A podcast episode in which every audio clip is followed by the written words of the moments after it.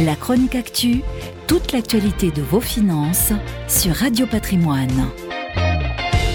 Le financement participatif ou crowdfunding a le vent en poupe, que ce soit pour un projet artistique, journalistique, humanitaire, entrepreneurial ou même immobilier. Aujourd'hui, il n'y a pas un secteur qui ne l'utilise pas. Le crowdfunding représente une manne conséquente et permet de collecter chaque année plusieurs centaines de millions d'euros sur des domaines de plus en plus variés. Cette nouvelle façon d'investir en ligne sur des projets de l'économie réelle, en misant sur la start-up, la TPE ou la PME de son choix, attire de plus en plus d'épargnants. Près de 402 millions d'euros ont ainsi été récoltés en 2018, c'est trois fois plus qu'en 2015. C'est même davantage que la collecte en FIP et FCPI, 355 millions d'euros. Alors pourquoi cet engouement? Tout d'abord parce que les rendements sont à la mesure des risques encourus. Par exemple, de 8 à 12 pour des opérations destinées à financer des programmes de promotion immobilière.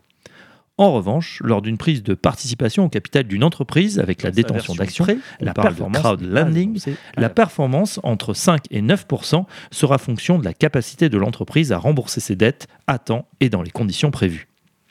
Et cette tendance devrait encore accélérer grâce à l'adoption de la loi Pacte. Le fonctionnement du PEA-PME a été revu pour intégrer les produits proposés par les plateformes de financement participatif, obligations à taux fixe, mini-bons et titres participatifs. À condition de détenir ce plan pendant au moins 5 ans, les dividendes et plus-values logés dans cette enveloppe PEA-PME sont donc exonérés de l'impôt sur le revenu. Une bonne nouvelle lorsqu'on sait que le crowdfunding vient souvent en renfort aux acteurs de l'économie sociale et solidaire pour les Français, voici une nouvelle façon de conjuguer investissement et engagement solidaire. La chronique actu, toute l'actualité de vos finances sur Radio Patrimoine.